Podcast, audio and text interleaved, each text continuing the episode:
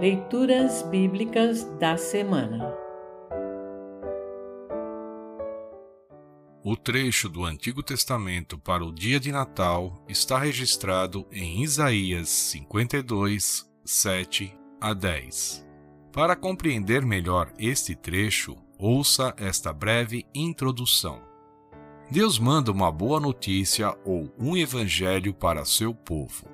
A espera vai terminar, pois Deus vai logo enviar um rei para restaurar Sião, que é Jerusalém a cidade que está arrasada.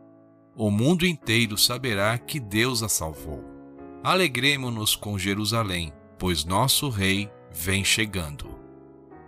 Ouça agora Isaías 52, 7 a 10. Isaías 52, 7 a 10. Como é bonito ver um mensageiro correndo pelas montanhas, trazendo notícias de paz boas notícias de salvação. Ele diz a Sião: O seu Deus é Rei. Escutem os gritos dos vigias. Eles gritam de alegria todos juntos, pois veem com seus próprios olhos a volta do Senhor para Sião.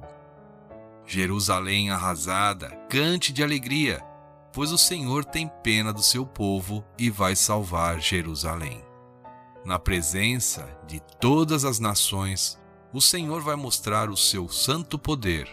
O mundo inteiro verá que foi o nosso Deus quem nos salvou. Assim termina o trecho do Antigo Testamento para o dia de Natal.